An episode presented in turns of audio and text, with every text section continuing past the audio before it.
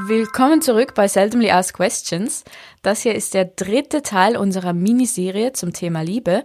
Das heißt, falls du die ersten beiden Teile noch nicht gehört hast, empfehlen wir dir Folge 11 zum Thema Was ist Liebe überhaupt und Folge 12 zum Thema Online-Dating. Das hier ist der dritte Teil. Hier sprechen Max und Adrian über Narzissmus und Selbstliebe und nächste Woche geht es dann im vierten und letzten Teil um das Thema toxische Beziehungen. Und jetzt geht's los mit der Folge. Willkommen zurück bei Seldomly Asked Questions, dem Podcast, bei dem wir jede Woche naturwissenschaftliche und geisteswissenschaftliche Themen besprechen und dabei Fragen stellen, die unseres Erachtens selten gestellt sind, aber trotzdem stellenswert sind.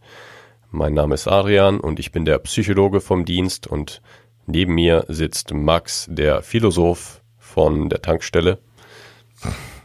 Warum hast du das äh, vorhin gesagt im Weil du so der Philosoph von äh und dann habe ich gedacht, ich muss irgendwas sagen und ich bin vorher an der Tankstelle vorbeigelaufen, ah, weil ich einen Sticker von uns aufgeklebt habe. Ah, ja, ja.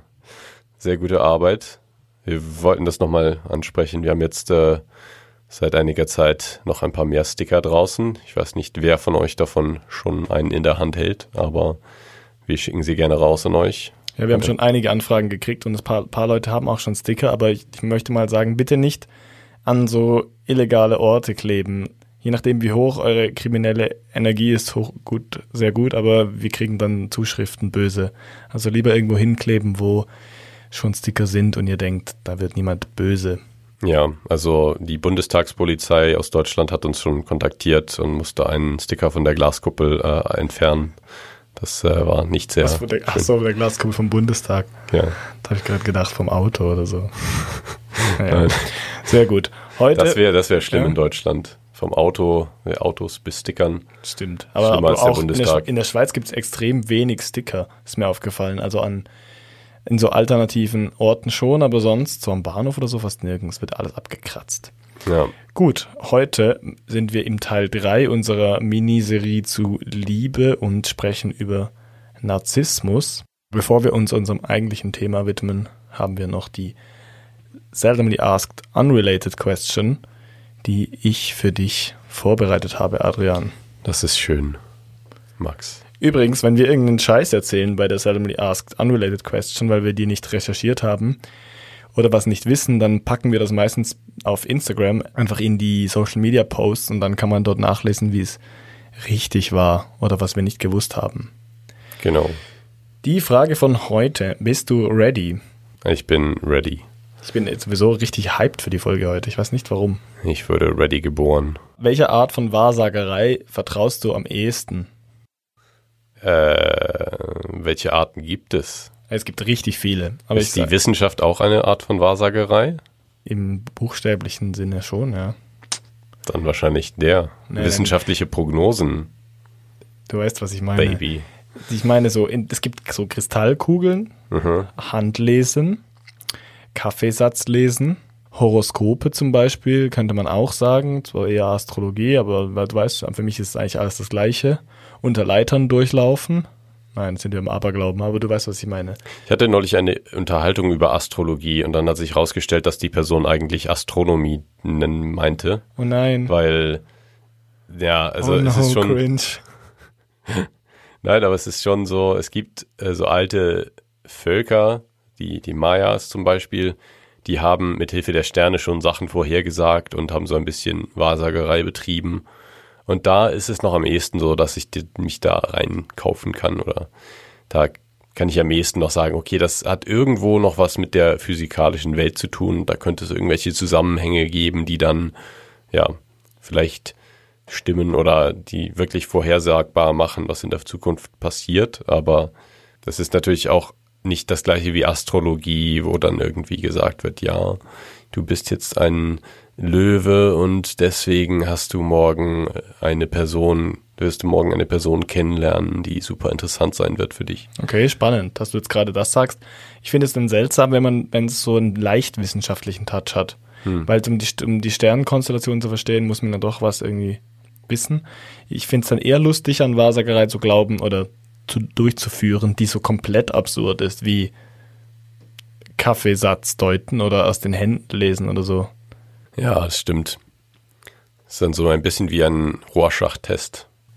Du Ja. liest einfach irgendetwas hinein. Oder ich weiß nicht, ob diese Leute dann einfach äh, sehr, sehr gut im, im Bullshitting sind und einfach sich äh, Sachen Menschen- ausdenken. Ja, oder einfach gutes Menschenkenntnis haben oder so und dann Oder halt das, ja. vielleicht sogar selbst daran glauben, dass sie halt diese Tendenzen, die sie in Menschen erkennen, im Kaffeesatz sehen. Ich bin da nicht drauf gekommen, weil ich im, im Urlaub in Griechenland war und in einem Café gesessen bin, wo nachher alle ihr Zeug selbst abgeräumt haben. Und dann habe ich gedacht, muss ich jetzt auch meine Kaffeetasse abräumen? Also ich meine, hätte, hab, ist ja kein Problem. Und dann sind die alle aber zu so einer Frau reingesessen im Café drin und ich saß draußen und habe so von außen gesehen, wie die alle zu der gehen und die einfach die ganze Zeit durchlabert. Und dann habe ich gedacht, was, was geht hier ab? Bis ich gecheckt habe, dass es in Griechenland noch gut sein kann, dass Leute ein bisschen abergläubisch sind und dass es halt vielleicht auch mehr oder weniger aus Spaß so ein Kaffeehaus gibt, wo man das lesen kann. Und ich wollte es unbedingt machen, aber ich, da ich kein Neue-Griechisch kann und die Dame kein Englisch konnte, hat es nicht funktioniert, leider. Max ist dann mit seinem Alt Altgriechisch reingegangen und wurde dann rausgeworfen. Habe wahrscheinlich irgendwas Unflätiges gesagt aus dass die Versehen. Mutter von irgendjemandem beleidigt hat. Ja. Meinst du, das könnte noch übertragen, also so ein Brauch aus der Antike sein, der sich gehalten hat über die Jahrtausende? Über die Mutter Witze machen. Ja, das auf jeden Fall. Aus Aber- Kaffeesatz lesen. Ja, Nee, weil das hört sich, keinen Kaffee. das hört sich für mich absolut so an wie etwas, wo du sagen würdest, ja, in diesen alten Büchern über das antike Griechenland oder über Rom auch, kann ich mir gut vorstellen, dass die Leute da dann darüber schreiben, wie eine Person einfach dann aus Langeweile den Kaffeesatz liest oder sonst Es was. gab keinen Kaffee.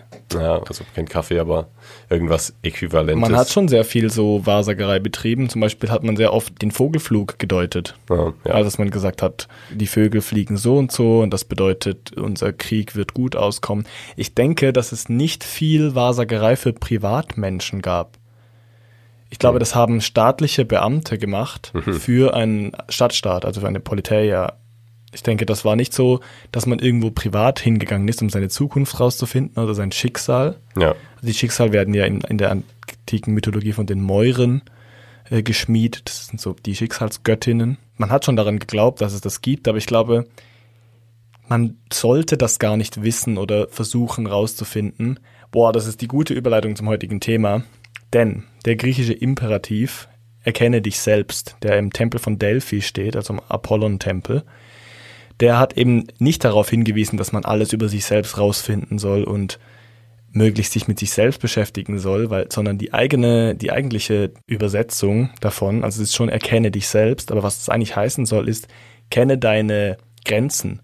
Und was man damit sagen wollte, war, hinterfrag nicht die Götter und check, dass du nur ein scheiß Mensch bist, der sich nicht so viele Gedanken machen sollte. Und es ging eigentlich darum, dass die Menschen ihre Rolle in der Welt begreifen und sich nicht über die Götter stellen bei dieser Aufforderung.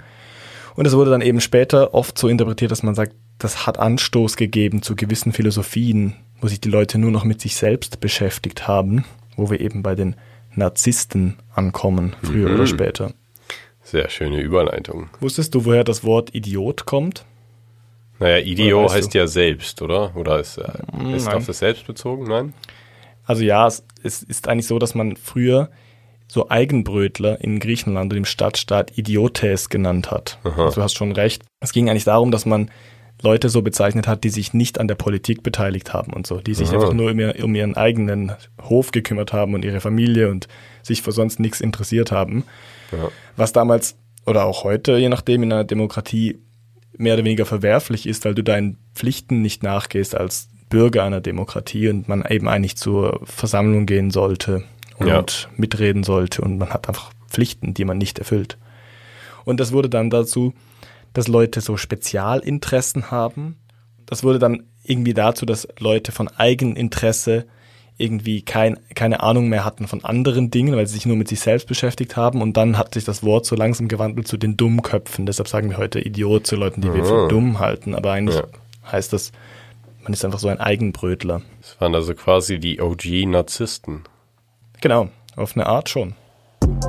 Heute bei Seldomly Asked Questions, Liebe, Teil 3. Hello, is it me you're looking for? Why ist Adrian so laut? Bevor wir anfangen mit der Folge, haben wir natürlich die Seldomly Asked Question nochmal zu formulieren.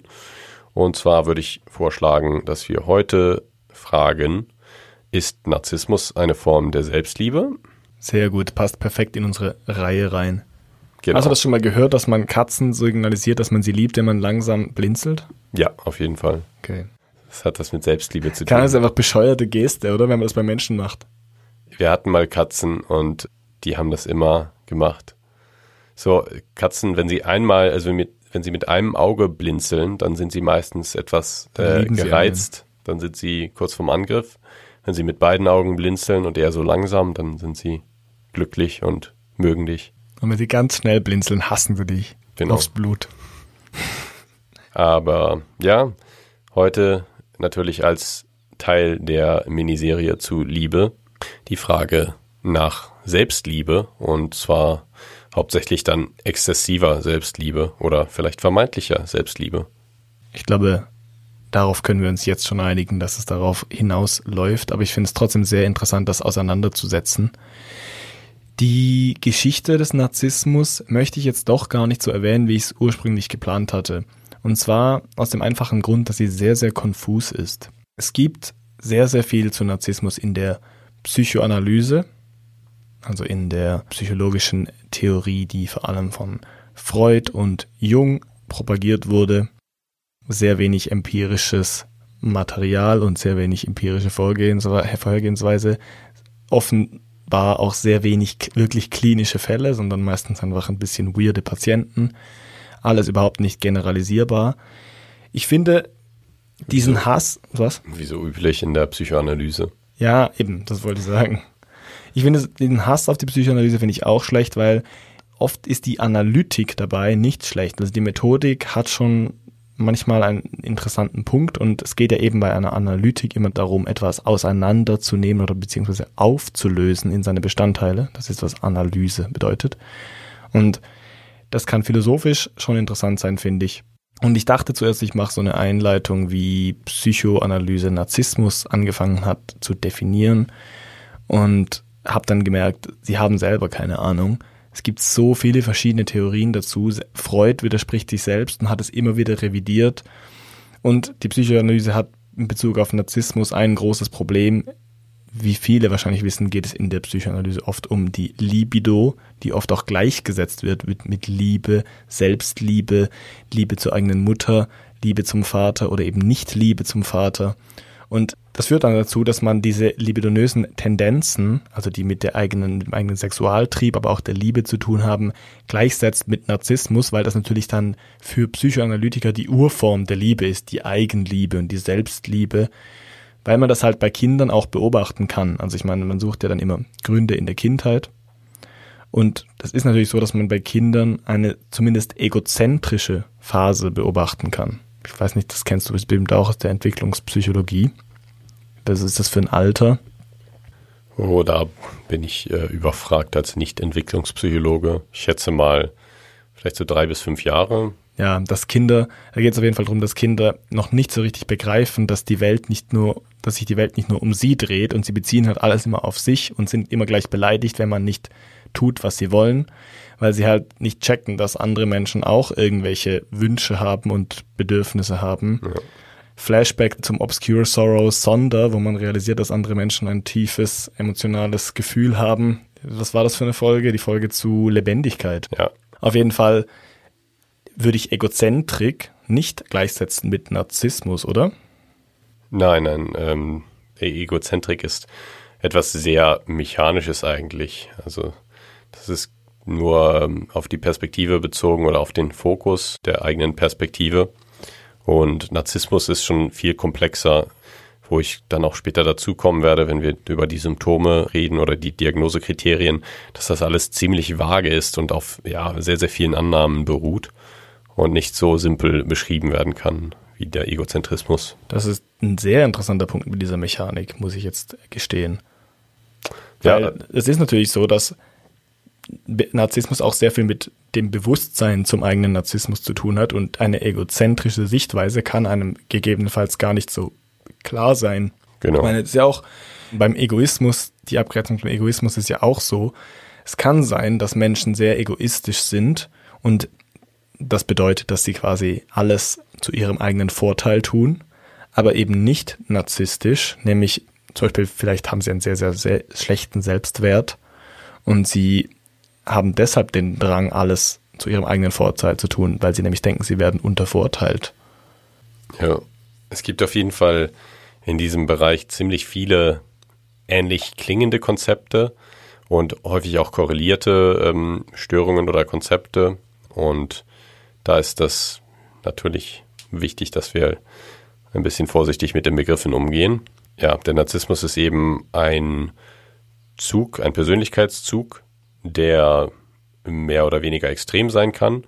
Das geht von der kompletten Abwesenheit des Narzissmus zu extrem vorhandenem Narzissmus. Und wenn ein extremer Narzissmus vorhanden ist, dann ist es auch wahrscheinlicher, dass man sich für eine Diagnose der narzisstischen Persönlichkeitsstörung qualifiziert. Das ist eben eine, ja, eine Diagnose aus den beiden großen Diagnosewerken, die man in der klinischen Psychologie oder Psychiatrie verwendet, um Menschen mit psychischen Krankheiten zu diagnostizieren. Und da gibt es eben spezifische Kriterien dafür, was gegeben sein muss, damit ein Mensch eine narzisstische Persönlichkeitsstörung hat. Vielleicht gehen wir die einfach mal durch, weil dann haben wir schon so ein grobes Bild von der pathologischen Form und dann ist es, glaube ich, einfacher, subklinische Formen von Narzissmus auch zu verstehen, weil das sind dann einfach sehr, sehr schwache Formen oder nur einzelne Kriterien. Genau. Also es ist als Kontinuum möglich, dass man ein bisschen von etwas hat oder vielleicht nicht alle Kriterien erfüllt oder vielleicht auch keine Probleme mit dem, mit dem Umfeld, mit seinen Mitmenschen hat und deswegen nicht für die Diagnose in Frage kommt. Aber es ist eben schon so, dass jeder in einer gewissen Ausprägung auf diesem Kontinuum irgendwo landet. Das DSM-5, also eins der Standardwerke zur Diagnose von psychischen Krankheiten, definiert die narzisstische Persönlichkeitsstörung mit einem durchdringenden Muster der Grandiosität, einem Bedürfnis nach Schmeichelei und Mangel an Empathie. Der Beginn liegt im frühen Erwachsenenalter, was ich auch interessant fand. Und die Störung zeigt sich äh, in verschiedenen Situationen. Es müssen mindestens fünf von den folgenden Diagnosekriterien vorhanden sein, nämlich ein grandioses Gefühl der eigenen Wichtigkeit, das äh, zum Beispiel äh, die Übertreibung eigener Talente bedeutet oder unverhältnismäßige Forderungen nach Bewunderung. Das zweite Kriterium ist eine starke Vereinnahmung von Fantasien grenzenlosen Erfolgs, Macht, Glanz, Schönheit oder idealer Liebe.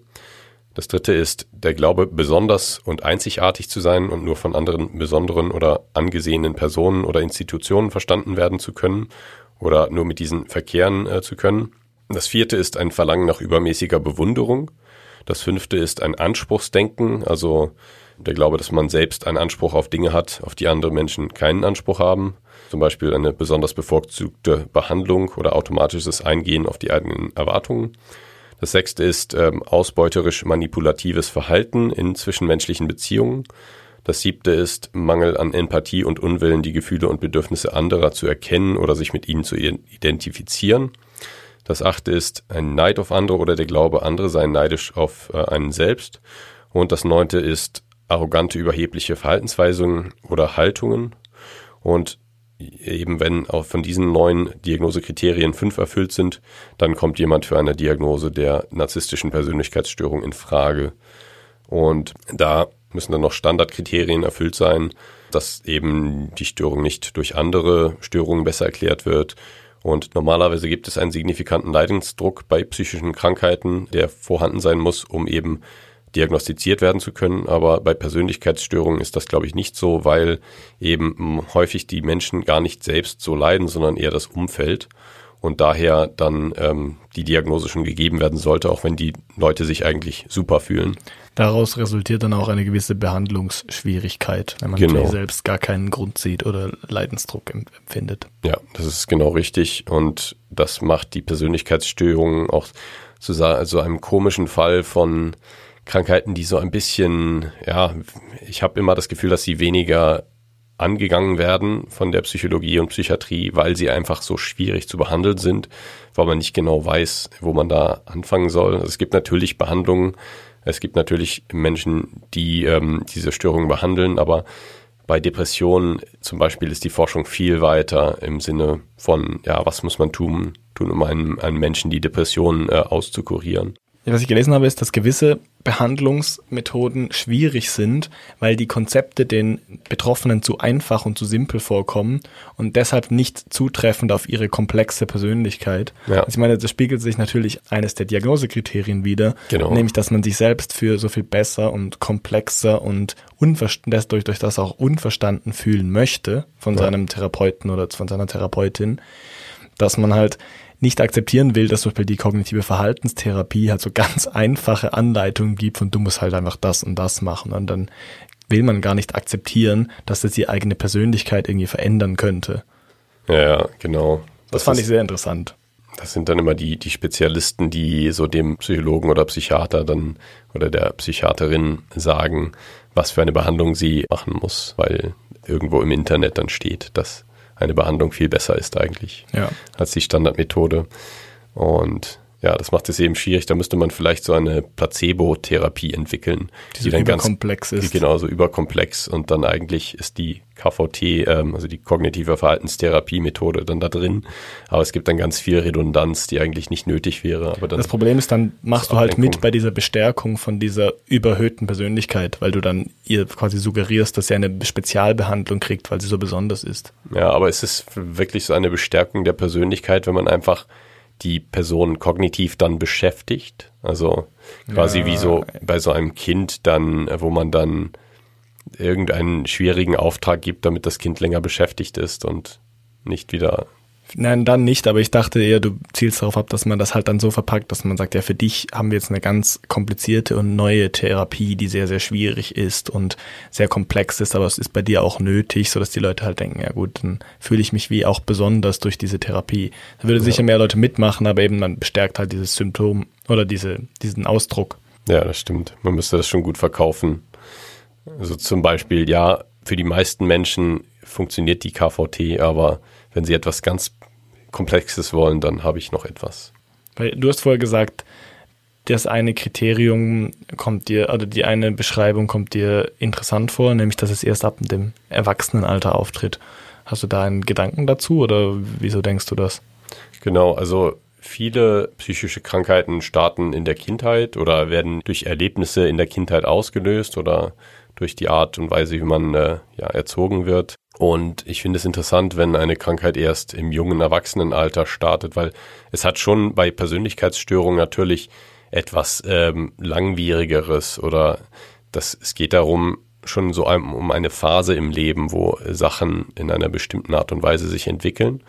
Und wenn man ein junger Erwachsener ist und gerade von zu Hause ausgezogen ist, dann entwickelt man seine Persönlichkeit ja nochmal weiter. Ja. Und da ist es dann vielleicht auch so, dass man irgendwie nicht mehr jeden Tag von seinen Eltern die konditionelle Liebe spürt, die man sonst vorher so bekommen hat und jetzt plötzlich so ein bisschen sich allein in der neuen Stadt findet und denkt, oh, mich liebt ja gar keiner.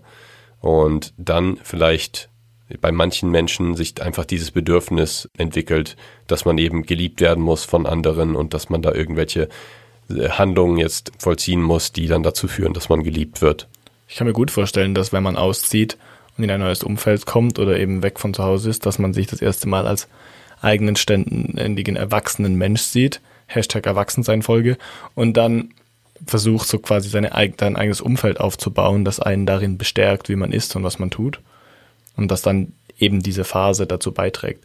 Einen anderen Faktor, den ich sehe für dieses Kriterium ist auch, wahrscheinlich ist es auch sehr, sehr schwierig bei Jugendlichen sowas zu diagnostizieren, einfach weil die generell persönlichkeitsmäßig komplett ungefestigt sind, sehr, sehr wechselhaft sind, vielleicht sich auch oft egozentrisch und egoistisch verhalten, auch weil sie nicht länger als zwei Wochen im Voraus denken.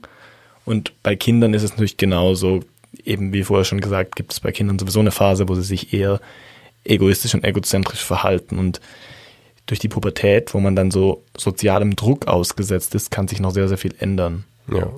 Ja, das ist super interessant, weil viele Kinder sind egoistisch und nicht alle Kinder werden zu Narzissten. Es gibt ja wirklich Kinder, die verzogen sind und wirklich äh, super auf sich selbst fixiert sind.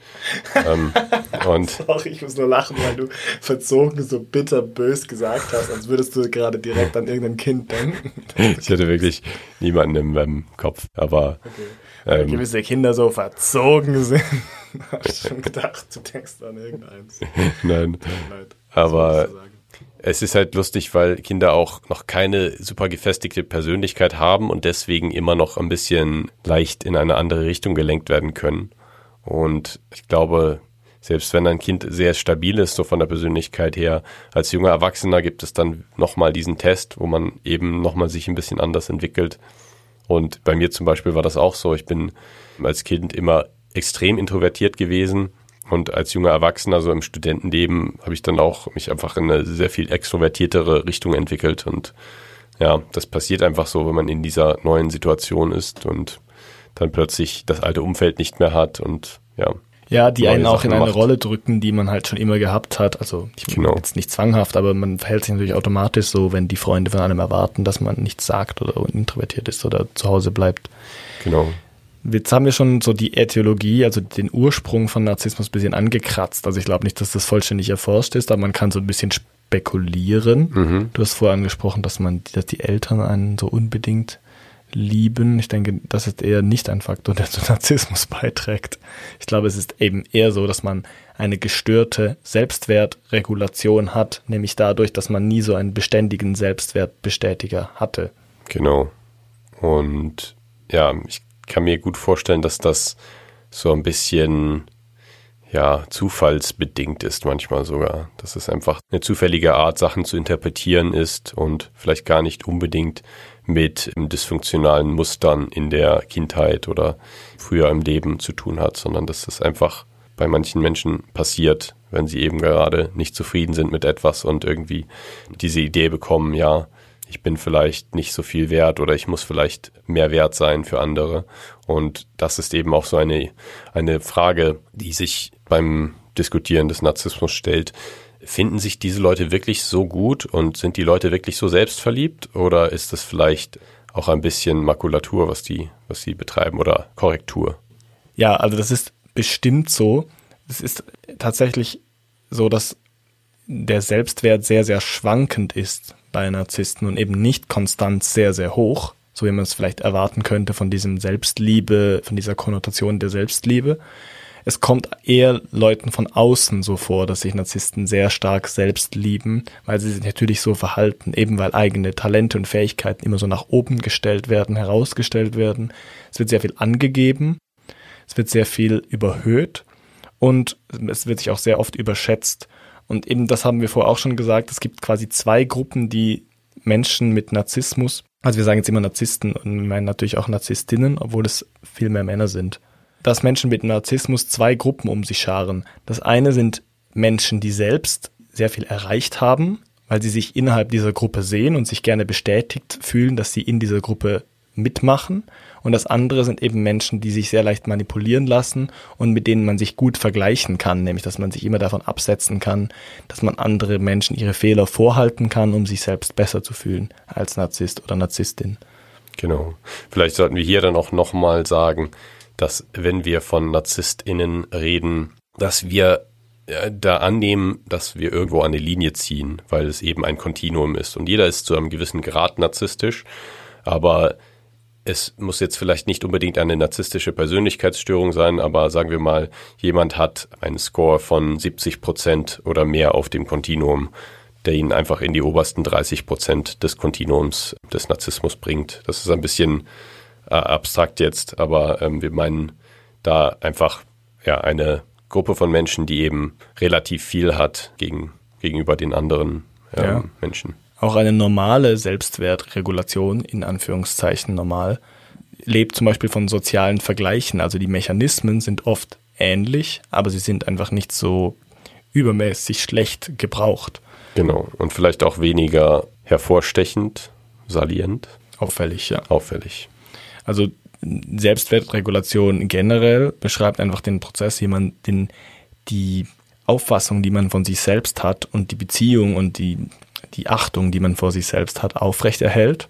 Und das hat ähnliche Mechanismen dahinter, nämlich dass man auch soziale Vergleiche anstellt, zum Beispiel, dass man schaut, wie, wie stehe ich zu meinen Peers? Sind Menschen in der ähnlichen Situation erfolgreicher, ruhiger, weniger krank, haben mehr Freunde, haben weniger Freunde, das kann alles sein. Aber das gehört auch zu einer gesunden Selbstwertregulation dazu.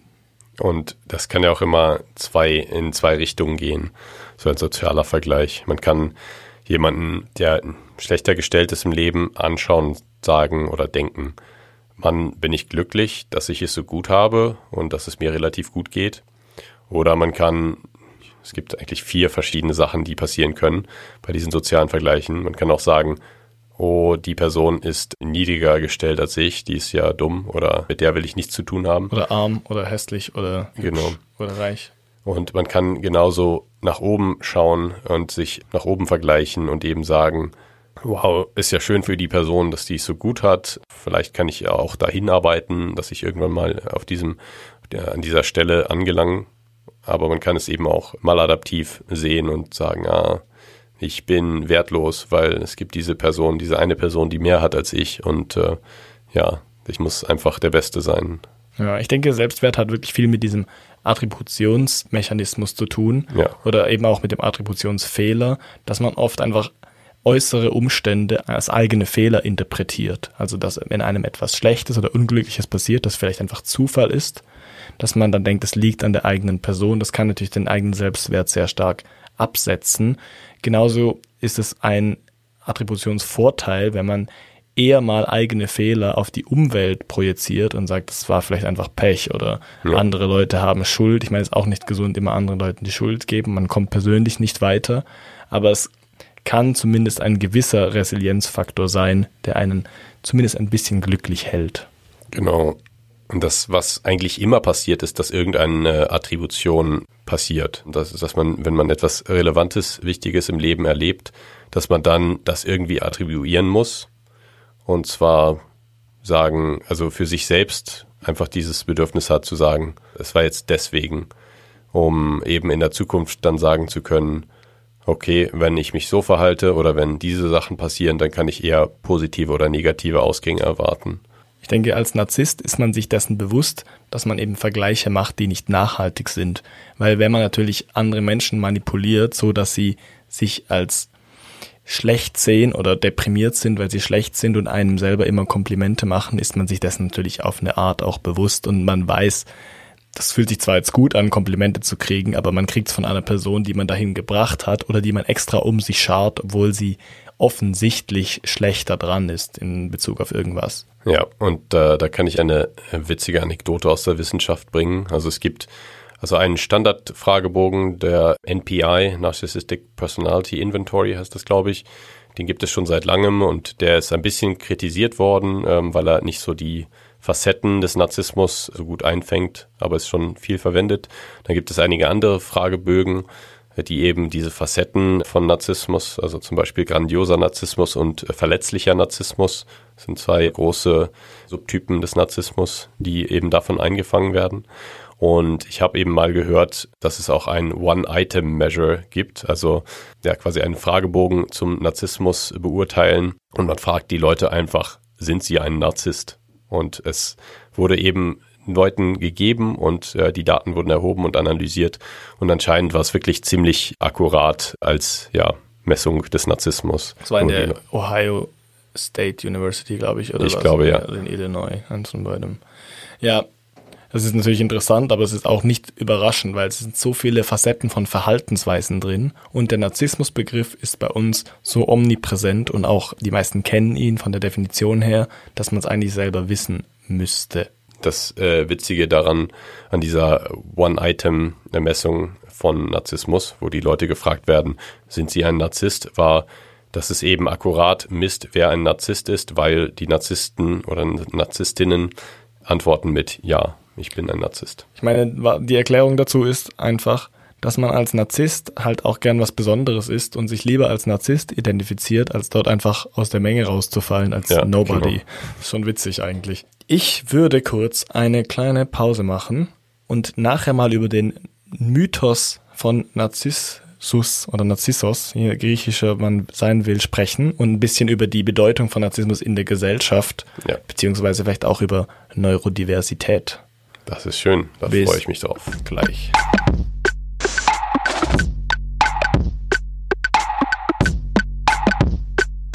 Gut, wir sind wieder zurück aus der Pause und bevor ich noch mit diesem Mythos und diesen etymologischen Geschichten anfange von Narzissmus, wollte ich nur noch sagen, Narzissten erkennen sich in diesem One-Item-Fragebogen selbst, aber es ist auch so, dass andere Menschen sich in den Mehr-Item-Fragebögen erkennen, also wo mehrere so Beschreibungen sind von einzelnen Charakterzügen und Verhaltensweisen. Das liegt meines Erachtens dran, dass eben die Selbstwertregulation sehr nahe an dem ist, was Narzissten im Extrem tun und man erkennt sich sehr leicht darin. Es ist sicherlich für viele Menschen sehr angenehm, einfach Sachen auf Instagram zu posten und dann Likes zu bekommen und so ein bisschen, ich möchte jetzt keine Werbung für Instagram machen, auch auf anderen sozialen Medien, einfach das Prinzip dahinter ist natürlich schon so ein bisschen die Belohnung dafür, dass man etwas aus seinem eigenen Leben teilt, was natürlich auch vielleicht ähm, gesehen könnte, als, als würde es Narzissmus so ein bisschen anfachen. Da gibt es viele ja, Diskussionen darüber und da äh, sind wir auch so ein bisschen in unserer Online-Dating-Folge eingegangen darauf, auf dieses, ja, diese, diese Fragestellung, ob das alles narzisstisch ist oder Narzissmus befeuert. Und da ist es natürlich dann schwieriger zu sagen, zu welchem Grad ist man narzisstisch, als zu sagen, ist man ein Narzisst, ja oder nein, oder Ja. da ist es dann auch so bei Fragebögen mit mehreren Fragen, dass man häufiger mal dann bei der einen oder anderen Frage sagt, ah ja, da finde ich mich schon drin wieder, weil es eben einfacher ist. Also ich habe auch schon Fragebögen gelesen und habe gedacht, ja, da erkenne ich mich schon drin in gewissen Sachen.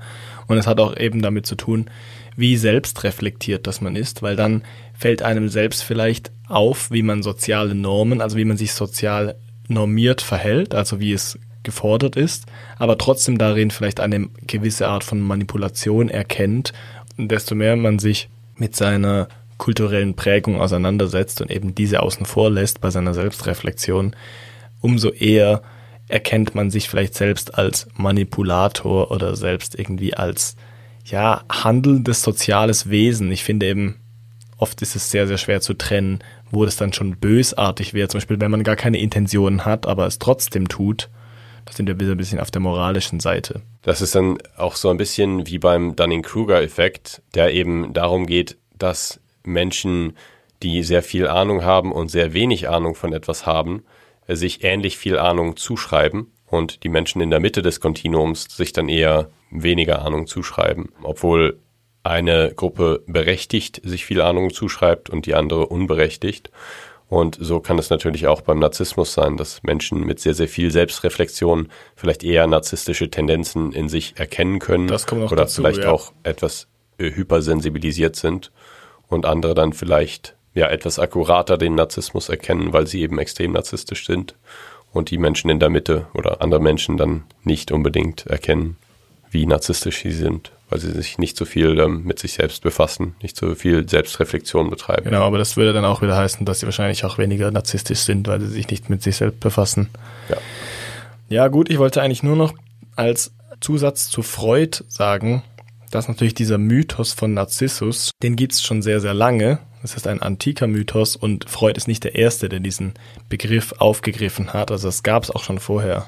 Äh, Vielleicht sollten wir kurz mal sagen, dass der Begriff Narzissmus von diesem Mythos von Narzissus kommt. Also ich weiß nicht, ob du den Ja. Mythos kurz beschreiben möchtest. Das wollte ich machen, aber ich wollte eben nur kurz sagen, dass man Narzissmus eigentlich dann schon als Wort schon selbst schon schnell verwendet hat für Menschen, die sehr viel Selbstliebe äußern zumindest. Ja. Und dass Freud nicht der Erste war und der hat den Begriff auch aufgegriffen, aber es gibt einfach durch die Psychoanalyse eine große Prägung.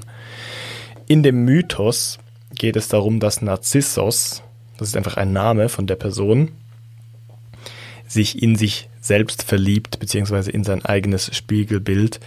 Es gibt da verschiedene Versionen. Er ist einfach so ein Göttersohn und es gibt tausend Versionen, von welchen Göttern er gezeugt wurde. Aber schlussendlich geht es einfach darum, er ist sehr, sehr schön, er wird von allen bewundert und er wird, ihm wird auch der Hof gemacht von sehr vielen verschiedenen Damen.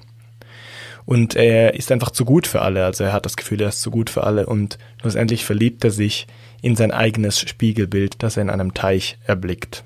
Und dann gibt es verschiedene Ausgänge. Einer davon ist, dass er dann reinfällt und stirbt. Es gibt auch einen, wo er quasi wie dort bleibt und verhungert und quasi wie verzweifelt an sich selbst, dass er sich nicht erreichen kann, weil er doch nur dann sein Spiegelbild sieht. Es gibt auch noch einen Ausgang, wo ein Blatt hineinfällt und dann quasi das Bild verwirrt und er aufs, aufgrund seiner eigenen Hässlichkeit dann durchdreht, die er dort sieht im Spiegelbild. Und das hat alles dazu geführt, dass man Narzissmus gebildet hat aus diesem Namen, was eigentlich falsch ist, weil es wäre eigentlich Narzissimus, müsste man sagen. Ja. Aber das hat, glaube ich, dann auch Freud aufgegriffen, das halt einfach schöner klingt, wenn man Narzissmus sagt. Ich finde, wir sollten das jetzt der Hashtag Narzissimus prägen. Ja. Das ist eine der antiken Geschichten zur Selbstliebe oder zu dieser Hybris. Das ist ja der griechische Begriff für diese Selbstüberschätzung. Und Hybrizo, habe ich glaube ich schon mal irgendwo erwähnt, ist auch das griechische Wort für so aufgedreht sein. Mhm. Es gibt auch andere Mythen, die sich mit dieser Hybris beschäftigen. Ich weiß nicht, ob du Pygmalion kennst. Ah, ich habe davon schon mal gehört. Der, der macht ein Bildnis aus Marmor, in das er sich verliebt. Und dann betet er quasi zu den Göttern, dass diese war, also diese echt wird. Das war ein bisschen eine Pinocchio-Geschichte. Aber er traut sich gar nicht so richtig zu beten, dass die Figur, die er geschaffen hat, echt wird. Er betet dann eher dafür, dass seine richtige Frau so wird wie das Bild. Und weil er, weil er so ein bisschen Ehrfurcht hat. Und dann wird ihm aber das gewährt, dass die Figur, die er geschaffen hat, tatsächlich Mensch wird und Fleisch wird. Und es hat eigentlich einen guten Ausgang. Und warum? Er verliebt sich zwar in etwas, das er selbst geschaffen hat, also zu gewissem Maße auch in sein eigenes Werk und sich selbst, aber weil er eben bescheiden bleibt und seinen Platz kennt, wieder zurück zu erkenne dich selbst, also im Verhältnis zu den Göttern, wird ihm quasi gewährt, was er sich eigentlich wünscht. Also da ist sogar so ein unbewusster Wunsch und Trieb drin, den natürlich die Psychoanalyse nur allzu gerne aufgegriffen hat. Ja. Da kann man vielleicht auch kurz auf die toxischen Beziehungen verweisen, die wir nochmal besprechen werden. Denn es ist natürlich schon ein bisschen toxisch, in seiner Partnerin oder in seinem Partner dann ein gewisses Bild zu suchen. Also es ist absolut natürlich, so zu denken, dass man so einen, einen idealen Typ hat und äh, bestimmte Charakteristika sucht. Aber andererseits wäre es auch ein bisschen problematisch, einfach so genau die Person zu suchen, die man so will und einfach Ja. nicht Charakterzüge einer anderen Person zu akzeptieren ähm, und eben ja so so ego ich weiß nicht ob es egozentrisch ist aber auf jeden Fall es ist schon ein bisschen, egoistisch oder Ja. Es, weißt du noch die Theorie der Liebe-Folge, wo wir darüber geredet haben, dass Liebe auch eine Spiegelung von sich selbst in der anderen Person bedeutet? Ja. Das kommt natürlich hier beim Narzissmus auch zu tragen, dass man vielleicht sich als eher patholo pathologischer Narzisst auch eine Partnerin oder einen Partner sucht, der sehr darauf bedacht ist, das eigen, den eigenen Selbstwert zu erhöhen oder der halt so manipuliert wird, dass er den eigenen Selbstwert erhöht. Und wahrscheinlich gibt es auch viele Leute mit narzisstischen Charakterzügen, auch unpathologisch, die in ihrem Partner auch gerne zum Ausdruck gebracht haben wollen, wie sie selbst sind und wie erfolgreich dass sie selbst sind. Zum Beispiel, wenn man einen Partner als eine Art Statussymbol betrachtet. Und Ja. es kann auch ein, es kann auch ein Mitgrund für eine Verliebtheit oder eine Liebe sein ja dass man sich selbst wie weiterentwickelt sieht. Man kann es romantisch sehen, man kann es aber auch egoistisch sehen. und da könnte man dann natürlich eine Selbstliebe in Form einer Liebe zu einer anderen Person erkennen Ja. und da dann eben die Frage stellen ab wann ist das narzisstisch Jetzt kommen wir zum dritten Mythos, wo der Punkt sehr klar wird. Für zum Beispiel Platon ist Liebe auch immer narzisstische Liebe. Und zwar aus dem Grund, dass er kolportiert so einen Mythos. Ich weiß nicht, ob er von ihm selbst ist. Ich glaube nicht, dass er ihn erfunden hat, aber wir kennen ihn einfach durch Platon. Und zwar den Mythos der Kugelmenschen. Hast du davon schon mal gehört? nein das hört sich lustig Ja, an es ist wirklich sehr lustig. Also Sokrates erklärt das im Symposion-Dialog. Spricht er davon, dass es so einen Mythos gibt, in dem alle Menschen früher Kugeln waren, und zwar mit vier Armen und vier Beinen und zwei Köpfen. Und dass es denen mega gut ging und sie waren voll glücklich mit ihrer anderen Hälfte. Adrian stirbt fast. Lass die Kugelmenschen in Ruhe. es ist so schlimm. Es ist so schlimm, wenn man sich einen schlechten Wortwitz verkneifen muss und dann einfach trotzdem Hau raus. ach, lacht. Nein. Ich lasse dich noch zu Ende, zu Ende erzählen. Auf jeden Fall waren die mega glücklich, denen ging's gut und die waren aber auch ein bisschen ähm, übermütig und da gab es auch quasi eine Hybris und die Götter haben die dann getrennt, also geteilt in zwei Hälften. Und diese Liebetheorie, die durch diesen Mythos verbreitet wird, ist, dass man quasi die andere Hälfte der Kugel suchen muss und dass die seelenverwandte Person ist und dadurch ist natürlich der Narzissmus in der Liebe vollständig gegeben, nämlich dass man sich selbst eigentlich vervollständigen will. Ja. Eine abgerundete Geschichte vom lieben Platon. Aber äh, also es ist nicht bewiesen, dass Platon das selber glaubt. Ich gehe zu sehr ins Detail, aber ich beschäftige mich halt viel damit. Platon sagt oft, die Mythen sind eigentlich scheiße und die verwirren die Leute nur, aber er verwendet sie selbst bei Themen, wo er sich nicht genau sicher ist und er sagt, wir können das rational schlecht begründen, deshalb lassen wir lieber einen Mythos sprechen. Es ist aber da nicht klar, ob er wirklich davon überzeugt ist oder ob er einfach das Beispiel bringen will. Ja. Aber ja, die Kugelmenschen-Theorie. Es gibt auch noch diesen Hermaphrodit-Mythos, also den, den Sohn von Hermes und Aphrodite, der sich in eine Nymphe verliebt und die, oder eine Nymphe verliebt sich in ihn und die Götter schmelzen die so zusammen, dass er so quasi halb, als halb Mensch, halb, äh, Mhm. nicht halb Mensch, halb Nymphe, sondern halb Mann, halb Frau ist. Deshalb verwenden wir manchmal Hermaphrodit. Hermaphrodit für ein sogenanntes Mischwesen. Ein bisschen Etymologie mit Max. Könnte auch eine Rubrik werden. Ja, auf jeden Fall. Jede Folge ein bisschen. Hey, aber we weißt du, wen ich lieber mag als die Kugelmenschen? Die Sackmenschen. Die Sackmenschen. Wir haben noch überlegt, ob wir einen, einen Namen für unsere Follower finden. Ja. Das ist, lustigerweise sind wir, wenn wir mit Sackis mega nah an den Hackies von Gemischtes Hack oder aber eben auch an den Kackis von den Kack- und Sachgeschichten. Hast du den Podcast mal gehört? Äh, nein, noch nicht. Aber du. Ich mag den Podcast sehr, weil ich habe dir doch schon mal erzählt, dass ich Filme nicht schaue, sondern nur die Zusammenfassungen lese. Ja. Und weil es ein Filmpodcast ist, der die Filme zusammenfasst, höre ich den manchmal auch, auch bei ja. Filmen, die ich nicht gesehen habe. Kann ich wirklich sehr empfehlen. Das Coole ist auch, beschäftigten sich oft auch mit den philosophischen Seiten und obwohl die alle Film studiert haben oder sowas Medienmäßiges machen, denken sie sich echt gut rein. Und normalerweise nervt es mich, mich, wenn Podcasts so unqualifiziert über Philosophie reden, aber die machen es echt sehr, sehr gut. Ja, Coole Sache. Noch zur Etymologie. Ähm, Wusstest du, dass Narcotic, also oder narkotisch von Narzissmus kommt? Oder von Narzissos? weil er so berauscht an sich war. Ist nicht ganz klar, was zuerst war, so eine Huhn-Ei-Geschichte. Aber in einem Ende stirbt Narzissus und auf seinem Grab wächst die Blume, also eine Narzisse. Man dachte, glaube ich, in der Antike, dass die Dämpfe, die die verstr- verströmen, so ein bisschen beruhigend und dämpfend sind an sich selbst und so narkotisch wirken. Es gibt noch eine andere etymologische Herkunft. Die Narzissen, also eine Unterart der Narzissen heißt ja Daffodil auf Englisch.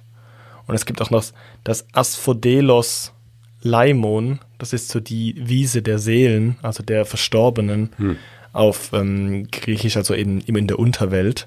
Und dieses Asphodel, Asphodelos hat sich zu Daffodil gewandelt. Also es gibt eigentlich zwei, zwei Herkommensarten von diesem Narziss, Narzisstenbegriff und auch dieser Blume. Interessant. Witzig. Ja. Was konkludieren wir denn? Ich glaube, es wird schon, wir haben noch ein bisschen zu besprechen, aber äh, was sagen wir denn jetzt? Ist Narzissmus eine Form der Selbstliebe? Nein.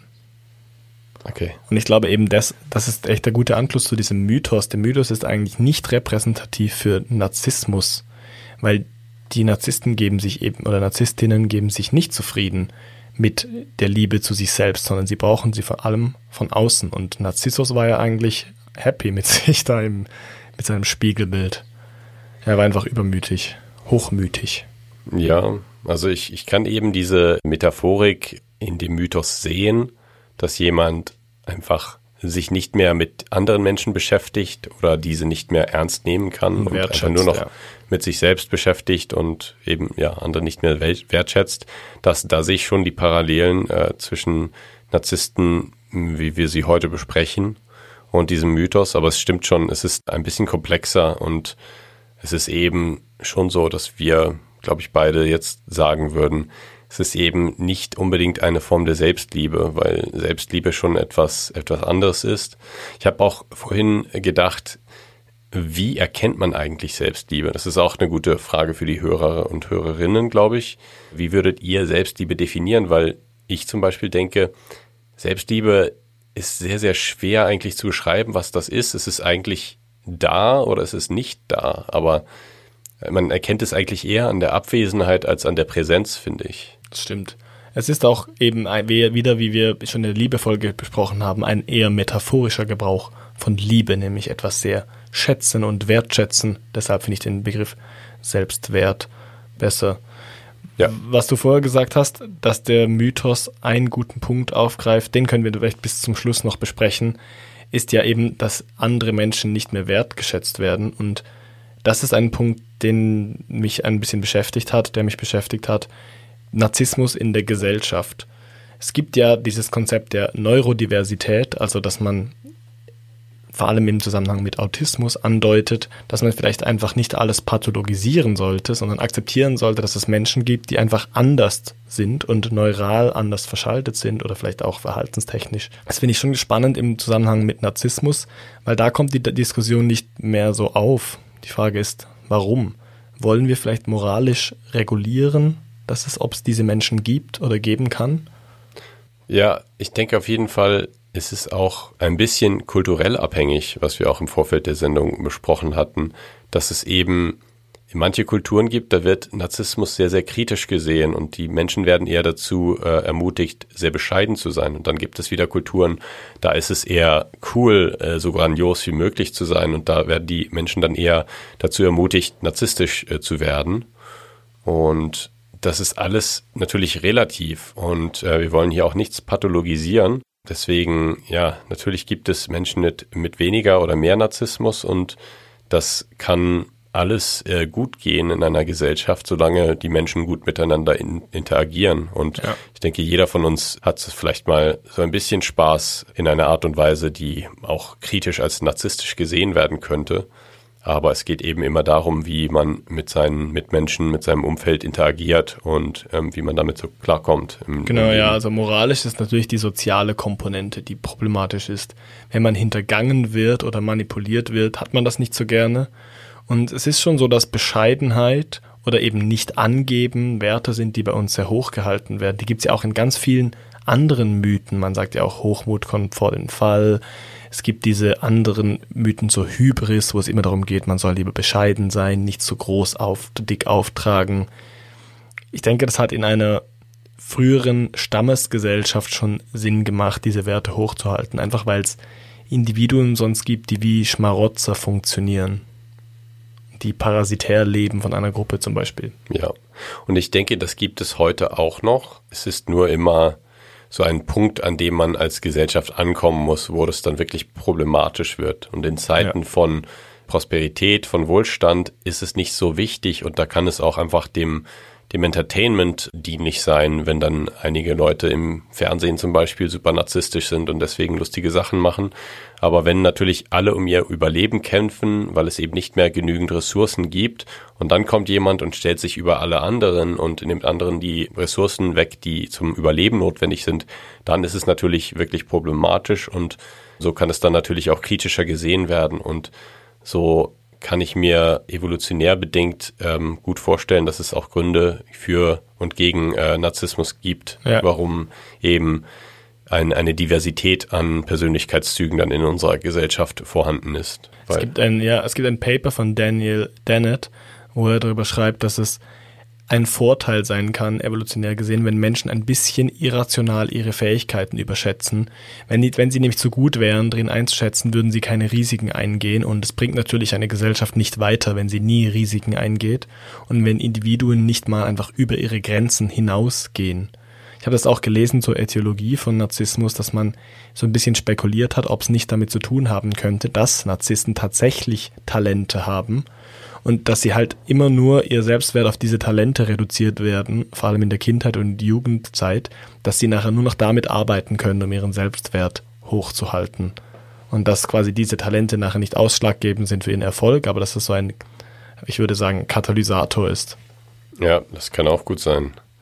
Das stimmt auf jeden Fall. Man sieht ja schon, dass man kann sie größenwahnsinnige Menschen nennen, aber so, so Typen wie zum Beispiel Elon Musk auch extrem viel bewegen können in der Welt. Und da ist es natürlich so, dass man, wenn man zu viel das oder zu sehr das Risiko scheut, dann auch nicht viel erreicht und äh, dass es da ein bisschen helfen kann, wenn man eben ein bisschen ja, größenwahnsinniger, größenwahnsinniger ist als andere Menschen und dann eben mal Sachen versucht, die andere sonst nicht versuchen würden. Ja. Da kommt es meines Erachtens einfach immer auf die Balance an in der Gesellschaft. Zum Beispiel Kokain. Genau. Ich hab, ich hab, es gibt Studien dazu, dass Narzissten sehr häufig zu Kokain äh, greifen.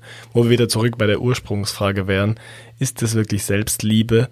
Gerade so Kokain-Abusus, also Missbrauch, deutet eher darauf hin, dass es eher so Phasen gibt, wo man sich dann eben hochfühlen will und wo man endlich sich, also diese Ego-Inflation erleben möchte. Genau. Und äh, Komorbiditäten, also Krankheiten, die oft mit Narzissmus auftreten, wie ein äh, wie Borderline zum Beispiel, deutet eben auch darauf hin, dass es extrem wechselhafter Selbstwert ist und nicht die Selbstliebe ja, per se. Da gibt es dann natürlich immer noch die Unterschiede zwischen vulnerablem Narzissmus und grandiosem Narzissmus. Ja. Aber ich denke, wir einigen uns darauf, dass es in beiden Fällen nicht unbedingt mit gesunder Selbstliebe zu tun hat, sondern unabhängig davon ist. Genau.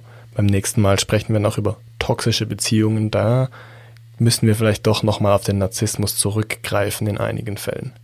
Ja. Cool, das war Teil 3 der Liebe-Reihe.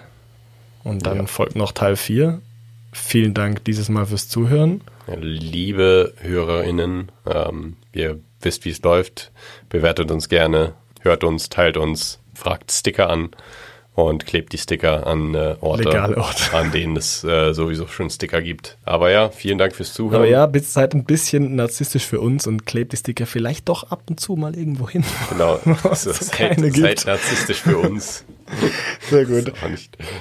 Da gibt gar keinen Sinn. Geht ein bisschen am Thema vorbei, aber ja. Tschüss. Vielen Dank fürs Zuhören und bis zum nächsten Mal. Das war Seldomly Asked Questions, produziert durch Freely Media. Artwork Christoph Heffelfinger.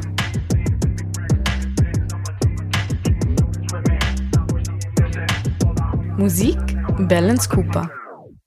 Marc und ich haben uns am Greenfield überlegt, eine Helge Schneider Metalband zu gründen. Die einfach nur Helge Schneider Songs covert und wir nennen uns Helge Schreier. Bin ich dabei. Ich dachte sowieso neulich wieder mal, so ich wäre echt gerne wieder in einer Band. Ich hatte noch eine andere Idee, dass wir einfach so Helge Schneider Songs im Stil von Cake covern. Mm. Einfach so, Käsebrot ist ein gutes Brot, weil er rappt immer so komisch. Ja, Käsebrot. Vor allem würde sich, anbu würde sich anbieten, die Band Käsekuchen zu nennen. Du siehst, in beiden, du siehst in beiden Fällen ist einfach der Name war die Idee. Ja.